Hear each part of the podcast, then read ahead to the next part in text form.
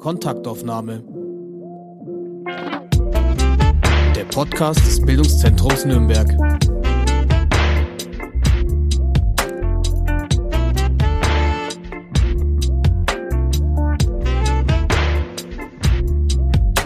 Hallo und herzlich willkommen bei einer neuen Ausgabe der Kontaktaufnahme, dem Podcast des Bildungszentrums. Mein Name ist Katharina Mittenzweier und ich darf heute ganz, ganz herzlich Claudia Kleinert begrüßen. Hallo, Frau Kleinert. Hallo. Einen schönen guten Tag. Ich freue mich, dass, dass Sie hier bei mir sitzen. Wir haben heute einen sehr, sehr besonderen Ort und zwar sitzen wir im Planetarium. Frau Kleinert, bevor wir jetzt tief ins Gespräch einsteigen, welche Verbindung haben Sie zu Planetarien? Oh, ich liebe Planetarien, weil ich Sterne liebe. Also Sterne gucken und irgendwo auf einer Wiese liegen, wo es kein Licht gibt nachts und wo man Sterne gucken kann oder die Milchstraße sieht, sieht man ja bei uns fast nirgendwo. Von daher finde ja. ich Planetarien grundsätzlich großartig und auch sich mit Sternen beschäftigen und Sterne angucken, äh, könnte eines meiner besten Hobbys sein. äh, Frau Kleinert, bevor ich dieses Gespräch vorbereitet habe, habe ich ganz viel in meinem Umfeld darüber gesprochen und egal mit wem ich sprach, egal aus welcher Generation, sagten alle, ah ja, Claudia Kleinert, natürlich. Sie sind in alle Wohnzimmer eingezogen, muss ja. man sagen, und untrennbar mit dem Wetter verbunden. Ja, und ich höre das auch ganz oft. Also wenn ich über die Straße gehe, sie war noch gestern Abend noch bei mir im Wohnzimmer, was natürlich nicht der Fall ist, außer in Form äh, platt auf der Mattscheibe, klar. Man fühlt sich dann schon fast so vertraut miteinander. Ja, also sie natürlich nicht. Sie reden immer mit einer fremden Person, ja. aber die Gegenseite denkt sich, ja, die kenne ich doch. Ich merke das auch oft, weil die Leute dann mit mir sprechen, als wäre ich eine gute mhm. alte Freundin, die mal wieder zu sehen ist und so. Das ist schon sehr lustig. Auch, könnte auch verstörend sein, aber sie haben sich vermutlich schon dran gewöhnt. ja, es ist manchmal schon verstörend stören, wenn mir irgendjemand was sagt, wo ich denke, so, was bildet der sich eigentlich ein? Ja. Er sagt, nee, das fand ich überhaupt nicht schön. Das Kleid gestern musste was anderes anziehen. Das, das letzte Woche war schöner. Und dann denkt man so, hä, wieso sagt einem so jemand sowas? Und dann, klar, für ihn bin ich jemand, der wahrscheinlich jeden Abend bei ihm zu Hause ist. Und dann ist das völlig normal, dass man jemandem auch sowas sagt. Also da kann ich mich dann recht gut mit äh, arrangieren und auch drüber lachen. Total grenzüberschreitend, ja, klar. muss man sagen. Ja, natürlich. Absolut grenzüberschreitend. Ich möchte Sie ganz kurz vorstellen und Sie krätschen einfach rein, wenn ich was falsch sage oder ja. korrigieren das dann, ja? Gut. Also Sie sind in Koblenz geboren, in Köln aufgewachsen, haben Ihr Berufsleben ähm, als Bankkauffrau begonnen, BWL studiert, währenddessen ja. immer wieder Sprach- und Schauspielunterricht genommen bekommen und sind dann irgendwie in den Westdeutschen Rundfunk gerutscht, haben schon früh gesprochen. Ja. Und jetzt, das ist ein großer Sprung natürlich, sind Sie für die Tagesschau, für die Tagesthemen unter anderem zuständig für Wetter vor acht und etwaige andere Wetterformate, vermutlich auch für die Regionalsender. Genau.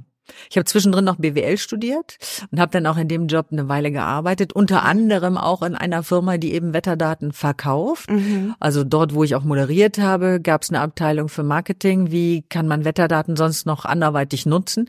Das habe ich auch gemacht und bin dann mehr oder weniger komplett in den Bereich nur noch Moderation gerutscht. Ich mache sehr viel Vorträge, Veranstaltungen, also auch Unternehmensveranstaltungen. Wenn jemand sagt, ich habe eine 100-Jahr-Feier oder eine 150-Jahr-Feier oder ein neues Haus wird eingeweiht oder ein neues Produkt Produkt vorgestellt, mache ich das auch als Moderatorin. Also ich bin Moderatorin, würde ich mal sagen, mit Schwerpunkt schon Wetter. Mhm. Das ist aber auch wirklich nur eine Facette von dem, was ich mache. Zudem habe ich die letzten sechs, sieben, acht Jahre vermehrt im Bereich Coaching gearbeitet. Also wie arbeite ich mit meiner Stimme? Wie präsentiere ich mich? Wie trete ich auf, wenn ich einen Vortrag halten möchte? Wie überzeuge ich Menschen von dem, was ich glaube, das wichtig ist oder das gut ist? Oder wie werde ich ein besserer Verkäufer? Also sehr, sehr vielschichtig neben dem der reinen Wettermoderation. Mhm. Sie sind heute im Planetarium. Es ist der 16. Januar, an dem wir heute aufnehmen, ja. weil Sie einen Vortrag halten mit dem Titel Klimawandel, Bedrohung und Chance. Genau. Total mutiger Titel. Ist er auch. Aber ich glaube, wir müssen in allem eine Chance ja. sehen. Sonst äh, igeln wir uns ein, sagen, kann ich sowieso nicht ändern und tun dann auch nichts. Und es gibt in allem eine Chance. Also jetzt nicht die Chance, dass nächste Woche die Welt total viel besser wird, wenn wir jetzt alle auf CO2 verzichten und wir alles zurückdrehen können, was bisher in Form von Temperaturerhöhung schon zu spüren ist und auch äh, wovon Auswirkungen schon zu spüren sind. Aber wir haben eine Chance, Dinge selber in die Hand zu nehmen, sie zu ändern und sie zum Guten zu drehen. Mhm. Und ich glaube, eine große Chance ist auch immer, wenn man sich bewusst wird, was heißt das denn eigentlich? Mhm. Also Klimawandel ist was total Abstraktes. Ja. meistens passiert es auch da, wo ich nicht bin. Und betrifft mich auch nicht, weil bei mir war der Keller bisher immer trocken. Ja, und 30 Grad im Sommer finde ich cool. Aber mal zu zeigen, dass es zum einen in anderen Regionen der Welt äh, deutlich dramatischer ist, äh, was die Auswirkungen des Klimawandels angeht, und zum anderen die Auswirkungen halt auch bei uns schon zu spüren sind, wenn vielleicht auch nicht vor der eigenen Haustür. Hm. Teilweise ja schon. Wenn wir jetzt mal über die über die Wettervorhersage oder in Ihrem Fall über die Wetteransage, wie, wie ist das richtige Wort? Vorhersage. Wettervorhersage sprechen. Das ist jetzt in meinen Augen so was sehr Technisches. Sie haben Wetterdaten, die Sie selbst auswerten. Sie mhm. schreiben dann Ihren ihr, Ihren Nix, Wettertext, sage ich mal. Sie machen das. Sie ich gucke es mir an. Ich schaue mir, ich sehe mir an, was passiert, was wird passieren, wo kommt's her, wo geht's hin, warum ist das so und nicht anders. Und dann überlege ich mir, wie kann ich daraus ähm, eine drei oder vier Minuten Wetterprognose gestalten? Mhm. Was interessiert die Menschen? Was ist für die wichtig? Ist eine Angabe, die ich mache, einfach nur spannend, betrifft aber kaum niemanden, weil es um einen Berg geht, wo vielleicht fünf Leute wohnen oder gar niemand? Oder ist es etwas, was äh, viele Menschen betrifft, weil sie im Berufsverkehr unterwegs sind oder weil es für sie Überschwemmungen bedeuten kann, weil es für sie vielleicht sogar lebensbedrohlich sein kann? Mhm. Da schwingt schon ganz viel von dem mit, was ich gar nicht so in eine Wettervorhersage gesteckt habe, weil für mich ist eine Wettervorhersage was sehr Technisches. Sie haben Daten, Sie sehen das auf verschiedenen Bildschirmen, Sie interpretieren das auf einer, ich sag mal, ja, meteorologischen Ebene und berichten das. Aber was Sie gerade schildern, ist ja auch etwas, was Emotionen transportiert. Na, Sie haben gerade die Metaebene berichtet. Das ist das ja. reine, neutrale, so wird es sein und das wird passieren. Wir leben aber oder wir machen ja Fernsehen nicht für eine neutrale Ebene. Ebene, mhm. sondern wir machen es für die Menschen, die davor sitzen und es gucken. Und für die können Informationen einen Mehrwert oder sollten einen Mehrwert haben. Und dieser Mehrwert ist, was macht ihr da draus? Das heißt, was heißt das für euch? Heißt das im Sommer, wenn ich sage, die nächsten Tage wird es über 35 Grad heiß sein, hey, passt auf die älteren Menschen auf, für die kann das eine lebensbedrohliche Situation sein. Guckt, dass ihr genug trinkt, guckt, dass ihr euch einstellt auf dieses Wetter, Sport nicht in der Mittagssonne, weil äh, sehr belastend für die Gesundheit. Das heißt, wir machen es ja nicht im luftleeren Raum, sondern wir machen es für Menschen. Das ist immer so das, was ich auch, wenn ich mit den Kollegen bespreche, was machen wir in der Sendung, sage, wir machen das für Menschen. Was interessiert den oder diejenige da draußen? Was brauchen die? Brauchen die die Info oder brauchen die die Info nicht? Ist die jetzt meteorologisch vielleicht total spannend, aber hilft ihnen überhaupt nichts, weil ja, also betrifft sie nicht, das ist dort, wo sie nicht sind, dann kann ich das machen, wenn es trotzdem spannend ist und mal eine interessante Information. Wenn ich aber Themen habe, die wirklich wichtig sind, weil sie Menschen betreffen, weil sie für Menschen vielleicht sogar eine Gefahr darstellen, und das hat ja leider das Wetter immer öfter, dass es eben auch zur Gefahr werden kann, dann muss ich mir überlegen, wie formuliere ich es, was sage ich und wie sage ich es. Und ähm, deswegen ist Wetter dann meiner Meinung nach auch immer Infotainment. Also eine ganze Menge Information, aber eben auch es so unterhaltsam oder so ähm, in Beispiele gepackt oder so lebensnah mit solchen Bildern rüberzubringen, dass es jeder sofort versteht und dann auch sofort weiß, aha, dann sollte ich vielleicht das oder das tun oder das oder das nicht tun. Ich habe Sie vor einigen Tagen, es muss am 14. Januar gewesen sein, bei Wetter vor acht gesehen. Ja. Und da haben Sie was äh, gemacht, das fand ich total spannend. Sie haben eine historische Grafik gezeigt. In der Grafik ging es um Temperaturentwicklung. Genau, um historische Temperaturentwicklungen seit 1975. Und sie haben demonstriert, wie hoch die Temperaturabweichungen je nach Monat und Jahreszeit waren und haben dann verdeutlicht, wie eklatant hoch die Abweichung 2023 war. Wie viel Emotionen oder wie viel Meinung können Sie da auch reinbringen? Ich sollte gar keinen und das tue ich auch nicht. Dass ich aber, wenn ich mir die Grafik angucke und sehe, erstmal sage, mein Gott, ey, das ist Wahnsinn, das ist furchtbar.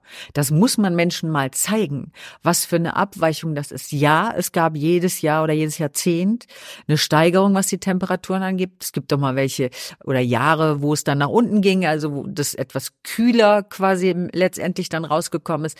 Aber wenn man sieht, wie dramatisch es ist, nämlich dass das Jahr 2023 wirklich ganz weit oben bei ganz vielen Monaten auch deutlich über den bisherigen Rekorden lag, was man so auch noch nicht oft und teilweise gar nicht hatte, dann erschreckt mich das und dann ähm, bin ich geschockt und sage aber für mich, das muss man Menschen nahebringen. Und da darf ich dann gar keine Meinung reinbringen. Mhm. Ich darf dann nur reinbringen, es ist schockierend oder es ist, es war so schlimm noch nicht. Das ist dann aber keine Meinung, sondern es ist eine Tatsache. Ähm, sobald ich anfange, Meinung oder meine, meinen eigenen Eindruck oder, oder vielleicht sogar Verhaltensregeln daraus abzuleiten, wird es nicht mehr angenommen. Weil was habe ich bitte für ein Recht, Menschen zu sagen, was sie daraus jetzt bitte ableiten und tun sollen? Das kann ich im Fernsehen nicht, das kann ich bei Vorträgen oder wenn ich mich im Privaten unterhalte. In dem Moment aber, finde ich, muss, und dann kann sich doch jeder, der fünf Gehirnzellen hat, selber überlegen, wenn man so eine Grafik zeigt, wird der möglicherweise hoffentlich das gleiche denken wie ich. Nämlich, boah, es gab ja jetzt jedes Jahrzehnt schon immer große Ausreißer nach oben, aber das letzte Jahr hat global einiges getoppt. Würden Sie sagen, äh, im Laufe Ihrer äh, Karriere, Ihrer Laufbahn als äh, Wettervorhersagerin hat sich das geändert, diese Art und Weise über Klima, über Wetterprognosen zu sprechen? Nee, hat sich nicht geändert. Es äh, ist nur leider Gottes so, dass wir immer häufiger darüber sprechen müssen. Weil wenn ich vor 25 Jahren hatte ich vielleicht einmal alle drei Monate. Irgendetwas, so warm war es noch nie, so viel geregnet hat es noch nie, so extrem war es noch nie, so viele Waldbrände gab es noch nie. Dann hatten sie wieder zwei Monate, wo nichts passiert ist und das Wetter relativ normal war. Die letzten zehn Jahre haben wir das fast jeden Monat oder teilweise auch zwei, dreimal im Monat, nicht deutschlandweit, aber äh, europaweit oder weltweit. Und dann erschreckt sie das schon. Das heißt, sie merken dann schon, es ist deutlich häufiger. Und man muss ganz genau abwägen, was davon erzählt man und vor allen Dingen wie. Weil wenn sie es jedes Mal sagen, jedes Mal, jeden Tag sagen, es ist wieder schlimmer, es ist das und es ist das und da war es zu warm und gucken sich die Ozeantemperaturen an, stumpfen Menschen ab, weil dann wird es zur es passiert doch sowieso, oder wir können sowieso nichts machen und es passiert doch sowieso alles auch ohne unser Zutun. Also selbst wenn wir uns bemühen, CO2 einzusparen, passiert das ja trotzdem. Also muss man sehr abwägen, was davon erzählt man wie und was ist auch wirklich so wichtig, dass es Menschen betrifft. Aber ich merke einfach, dass ich es so häufig jetzt mittlerweile habe, mhm. Ähm, dass man, dass es erschreckend ist, wirklich erschreckend ist. Mhm. Sie haben jetzt vorhin das Wort Infotainment verwendet. Das finde ich ganz äh, spannend im Zusammenhang mit der Wettervorhersage. Wir haben es jetzt schon leicht ange, angeschnitten, aber ich möchte trotzdem noch mal so tiefer rein. Haben Sie denn den Eindruck, dass durch eine Wettervorhersage, durch diese kleinen Formate, die Sie moderieren, die Sie überlegen anhand von Klimamodellierungen, das auch ein Stück weit begreifen innerhalb der Gesellschaft vorangetrieben werden kann? Und zwar in einer Gesellschaft, die man vielleicht nicht zwangsläufig über Formate des Bildungszentrums erreicht, die sich sowieso aktiv informieren wollen und zu, zu Vorträgen wie den ihrigen gehen, Wetter guckt ja jeder. Also eigentlich ist das doch die Chance. Ja, ist die Chance. Äh, wir sind natürlich ein bisschen eingeklemmt und eingequetscht durch die Zeit, die wir haben für die verschiedensten Sendungen. Und wenn Sie Wetterlagen haben, die schwierig sind, dann sind Sie froh, wenn Sie überhaupt Ihre drei Minuten bekommen oder Ihre vier Minuten äh, im Wetter vor acht, um das alles erzählen zu können. Ich habe teilweise Tage, wo ich sage, ich könnte heute locker zehn Minuten füllen mit all dem, was es gibt. Wir haben natürlich im Vergleich zu Ihnen den riesen Vorteil, dass wir wahnsinnig viele Menschen erreichen, wenn sie denn interessiert sind. Das heißt, wenn da 1,5 Millionen Menschen gucken und ich denen sagen kann, hört mal, das ist eine dramatische Situation oder nicht mal dramatisch, das ist ja schon wieder sehr wertend, sondern das ist etwas, das gab es so noch nie. Und das mhm. bedeutet, dass daraus weitere Folgen sich ergeben oder schon ergeben haben, wie man es ja an diesem Winter vielleicht auch gemerkt hat. Aber ähm, ja, wir haben ein, wir haben natürlich die Möglichkeit, sehr viele Menschen damit zu erreichen. Und Infotainment halte ich deswegen für sehr wichtig, weil wenn Sie mal mit dem Zeigefinger nur meteorologische Daten rüberbringen, dann will die keiner hören. Dann hört auch keiner drauf. Ich, mach, ich habe ja gerade gesagt, ich mache Coachings. Das heißt, wie bringt man Menschen am besten Dinge nahe, indem man Bilder dafür verwendet, indem man Vergleiche verwendet. Wie war das vor 50 Jahren? Wie ist es heute? Deswegen fand ich diese Grafik eben auch sehr spannend, dass man wirklich zeigen kann, ja, vor 40 Jahren, klar gab es da auch mal Monate, die deutlich zu warm waren.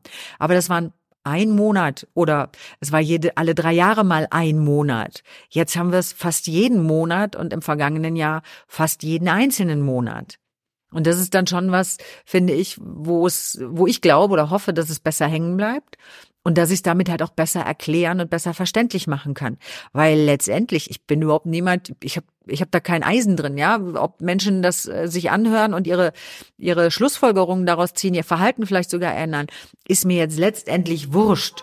Nur wenn ich sehe, da ist was Schlimmes und wir haben es noch in der Hand oder wir haben es in der Hand, was zu tun und was zu ändern, wenn es uns doch nur bewusst wäre, wie dramatisch das teilweise ist, mhm. dann sage ich das auch. Mhm.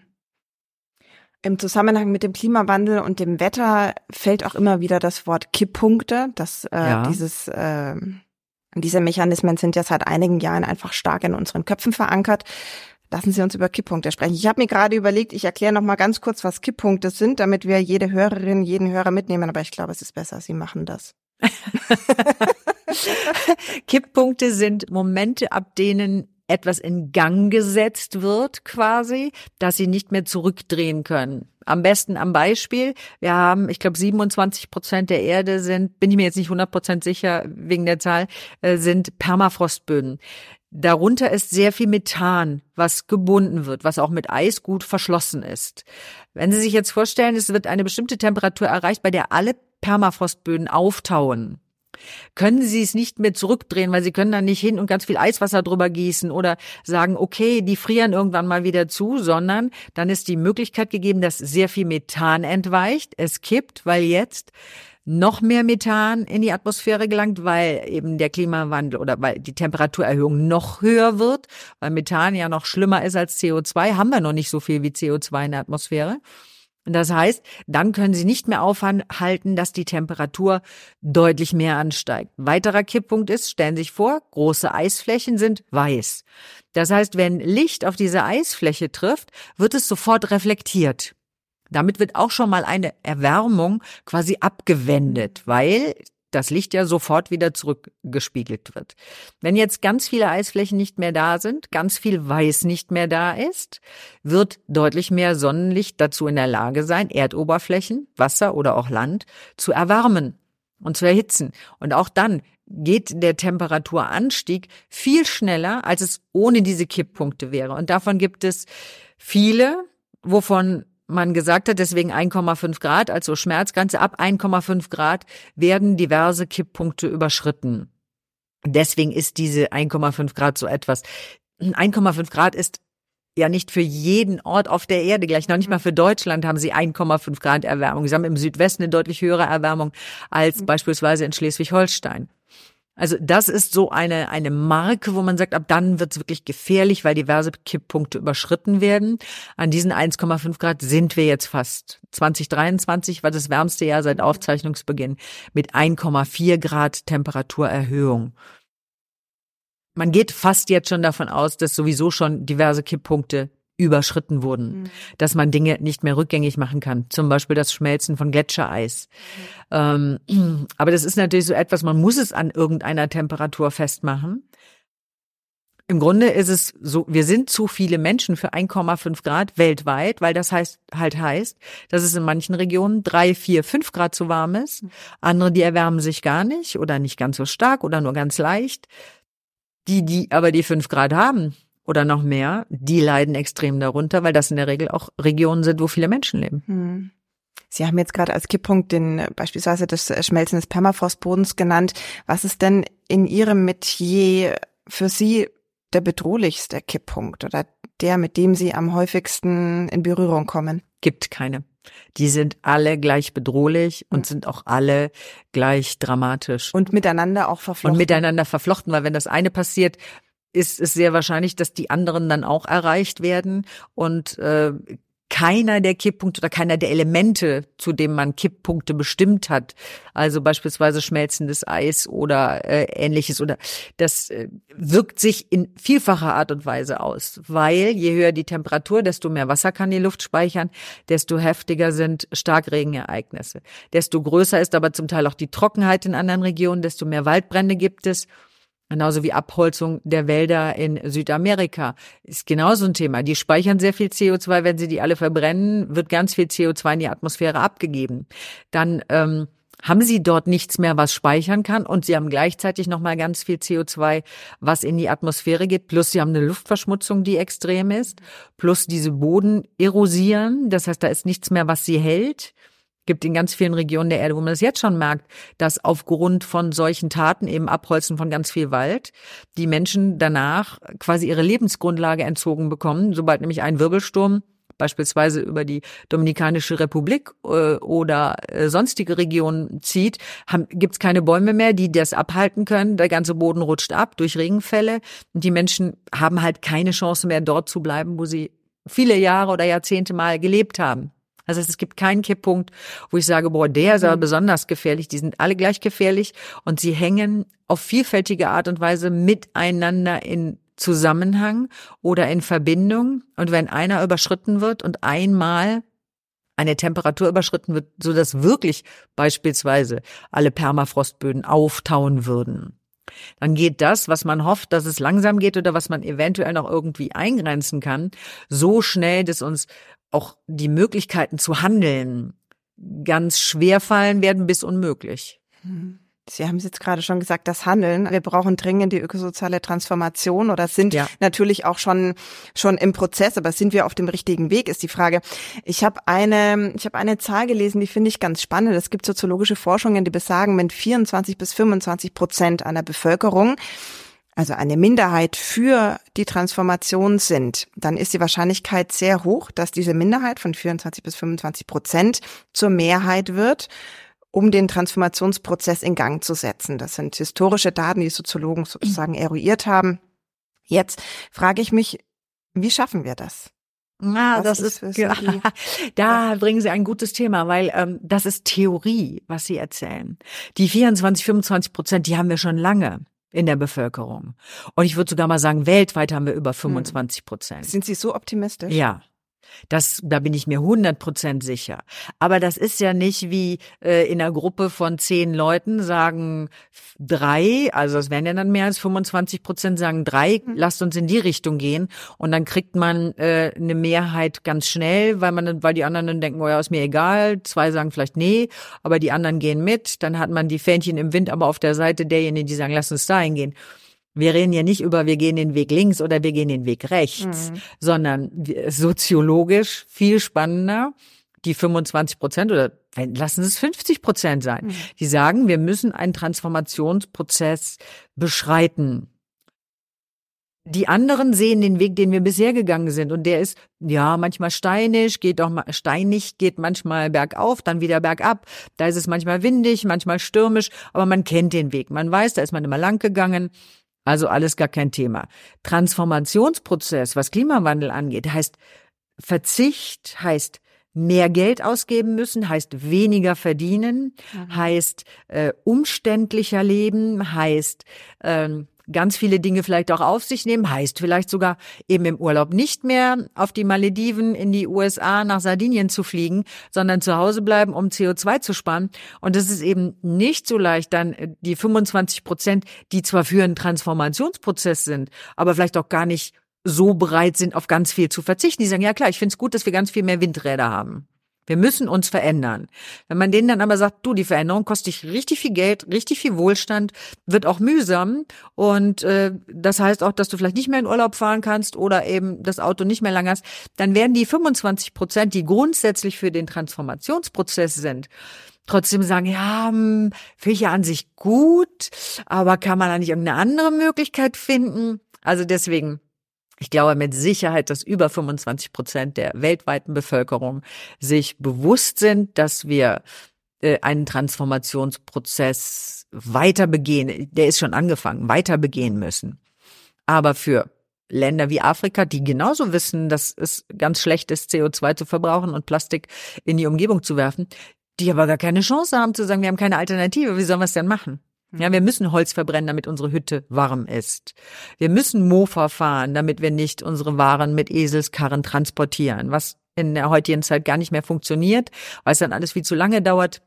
Lebensmittel verderben und so. Das heißt, das ist theoretisch schön gedacht. Ich glaube, viele wollen es, aber nicht jeder kann es oder ist dann auch bereit zu sagen, okay, Transformation heißt halt auch, es verändert sich mein Leben, mein Wohlstand, mein bisheriges Denken, mein bisheriges Unterwegssein. Dann wird es strikt mühsam. Sie haben jetzt ganz, ganz schön geschildert, dass Sie auch als Coach arbeiten. Das merkt man. Und äh, dass Sie BWLerin sind. Ähm, Sie haben die Kosten des Klimawandels erwähnt. Ich habe diese erschreckende Zahl gelesen. Die Taz beziffert den Schaden im Jahr 2023, den äh, wetterbedingten Schaden, auf 250 Milliarden Dollar. Mhm. Also diese, diese ökosoziale Transformation ist keine Idee von irgendwelchen Öko-Freaks, sondern das ist das ist auch ein ökonomischer Mechanismus. Ja, das ist eine coole Zahl, weil wenn wir das da rein investiert hätten, uns zu transformieren, statt es ausgeben zu müssen für Klimawandel Folgenbehandlung, wären wir schon einen ganz riesen Schritt weiter. Wenn Unternehmen schneller und intensiver darüber nachdenken, hey, was für Alternativen kann ich denn zu meinem bisherigen tun, was vielleicht sehr CO2-lastig war, was wenig nachhaltig war, was äh, in anderen Richtungen nicht nachhaltig, nachhaltig meine ich jetzt im Sinne von dem Nachhaltigkeitsbegriff, Menschen gut zu behandeln, als Unternehmer nachhaltig zu denken und auch nachhaltige Produkte herzustellen. Wenn ich mehr in diese Richtung gehe, dann tue ich uns doch allen was Gutes. Ich glaube, das ist so das, was äh, noch viel mehr in einzelnen Köpfen, in Unternehmer, Unternehmerinnenköpfen, in Riesenfirmen, Globalfirmenköpfen ankommen muss. Die wissen, die wissen das schon und es machen auch ganz viele schon ganz viel. Aber im Grunde müsste jeder sagen, so ab morgen sind wir, und zwar in jeglicher Hinsicht nachhaltig. Was ja auch heißt, Menschen gut zu behandeln. Und wenn Sie sich mal gucken, Natürlich. was auf der Welt gerade passiert, wo wir überall Menschen nicht gut behandeln oder sich Menschen nicht gut behandeln, dann ist es ein Rattenschwanz. Dann hängt auch das alles miteinander zusammen. Wissen Sie, wie viel CO2 Ausstoß Kriegsführung bedeutet? Da macht sich ja keiner Gedanken drüber. Ja. Und da kann, da sagt auch keiner, hey Leute, ihr könnt das nicht machen. Ihr könnt jetzt hier keinen Krieg führen, weil das ist CO2-mäßig die Vollkatastrophe. Da wird ja jeder drüber lachen und sagen, ja, das ist dem relativ wurscht. Oder denen, Viele die diesen Ebenen. Krieg gerade führen. Das ist überall auf der Welt so. Ja. Sie geben Coachings zu nachhaltigen Geldanlagen. Das ist ja genau das, was ja. wir jetzt brauchen. Coachen Sie uns. Äh, nein, das geht nicht unbedingt um nachhaltige Geldanlagen, sondern dass, wenn ich Geld anlege, sind Sie ja mittlerweile gezwungen, als Bank, ähm, den Kunden darüber aufzuklären oder ihn erstmal zu fragen, wie nachhaltig möchtest du deine Anlage gerne haben? Und äh, dann kann er sagen, ja, es ist mir eigentlich vollkommen wurscht, ich will hauptsächlich viel Geld machen. Dann gibt es andere, die sagen, ja, das soll schon in gewissen Bereichen nachhaltig sein. Es gibt welche, die, wie ich vielleicht, die sagen, ich möchte auf jeden Fall nur Unternehmen haben, die das auf ihre Fahne schreiben, die sich dafür einsetzen, die das tun. Und deswegen werden Unternehmen ja gelabelt und bekommen quasi eine, eine Auszeichnung. So nachhaltig bist du, wenn sie börsennotiert sind oder in Fonds oder so äh, mit reingezogen werden. Und ich kann das entscheiden. Also kann ich ja gucken, ähm, wie selbst, wie ist meine Anlage gestaffelt? Das ist erstmal eine Entscheidung schon, die ich für mich treffen muss. Will, ist es mir vollkommen wurscht? Soll es ein bisschen nachhaltig? Soll es ziemlich nachhaltig? Oder darf es einfach nur komplett nachhaltig sein? Damit kann ich dann entscheiden, die Bank ist dazu verpflichtet, diese Unternehmen mir auch dann vorzustellen oder die Fonds oder was auch immer und mir zu sagen, hören Sie mal, die, daran können Sie anlegen, weil das ist besonders nachhaltig. Ähm, und ich finde das sehr spannend. Ich finde es auch gut, dass Banken das machen müssen. Es ist natürlich ein horrormäßiger Bürokratieaufwand. Es, spornt Unternehmen aber natürlich auch an, zu sagen, ähm, ich kümmere mich darum. Ich gucke, dass es bei mir im Unternehmen auch wirklich gelebt wird und zwar in allen Bereichen. Das heißt, ein Anlagetipp, wen, für wen Sie sich denn jetzt entscheiden sollten, den würde ich mich nie wagen zu geben dürfte ich auch gar nicht, mhm. bin ich auch überhaupt nicht äh, in der Lage, das wirklich so zu überblicken. Aber ich äh, habe viele Vorträge zu dem Thema gehalten. Was heißt denn dann eigentlich Nachhaltigkeit? Wissen Sie, die Idee kommt ja daher, dass man gesagt hat, das ganze Geld, was wir brauchen, um den Klimawandel einzugrenzen, um diese Transformation auch in der Wirtschaft und überall zu schaffen, den schaffen wir nicht, indem wir den Unternehmen sagen, ihr müsst es alleine machen. Wir brauchen da das Geld aller. Mhm. Und das ist das Geld aller. Wenn ich anlege, gebe ich ja mein Geld an ein Unternehmen, damit die wieder investieren können, damit die, weiß ich nicht, Dinge erfinden können, damit die nachhaltiger bauen können, damit sie so etwas alles äh, auf die Beine stellen. Und dann muss ich natürlich wissen, Wenn ich möchte, dass mein Geld in solche Bereiche fließt, wie nachhaltig sind die denn bis jetzt schon oder wie nachhaltig möchten die in Zukunft sein, um das noch mit durch mein Geld zu unterstützen? Da kommt dann jetzt eher die Bankkauffrau aus mir raus, die das früher mal gelernt hat, nämlich was heißt das eigentlich, wenn ich in einen Fonds investiere? Dann gebe ich ja einem Unternehmen Geld. Ich gebe denen Kredit. Damit sollen die arbeiten. Und zwar im besten Sinne in eine Richtung, die ich cool finde, dass sie damit arbeiten. Und wenn ich halt sage, es ist mir alles vollkommen egal und investiere in äh, Marsflüge, die jetzt nicht wirklich CO2-neutral sind, dann ist es aber meine Entscheidung. Oder ich investiere in ein Unternehmen, das sagt, hört mal, wir waren vielleicht bisher noch nicht so nachhaltig unterwegs, wir möchten das aber jetzt komplett drehen. Das können wir nicht aus eigener Kraft, weil es zu viel kosten würde oder weil es uns unsere Möglichkeiten, unsere finanziellen auch übersteigen würde. Dann kann ich ein solches Unternehmen quasi mit meinem Geld in deren Aktien oder in einem Fonds oder was auch immer unterstützen, das nach vorne zu bringen. Frau Kleinert, ich finde es unheimlich toll und äh, spannend, wie Sie Ihre, Ihre Themen äh, schön zu einem dicken ähm, Tau zusammengefügt haben. Herzlichen Dank, schön, dass Sehr Sie äh, da waren und ich wünsche Ihnen eine tolle Zeit noch in Nürnberg. Vielen, Dankeschön. vielen Dank, werde ich haben.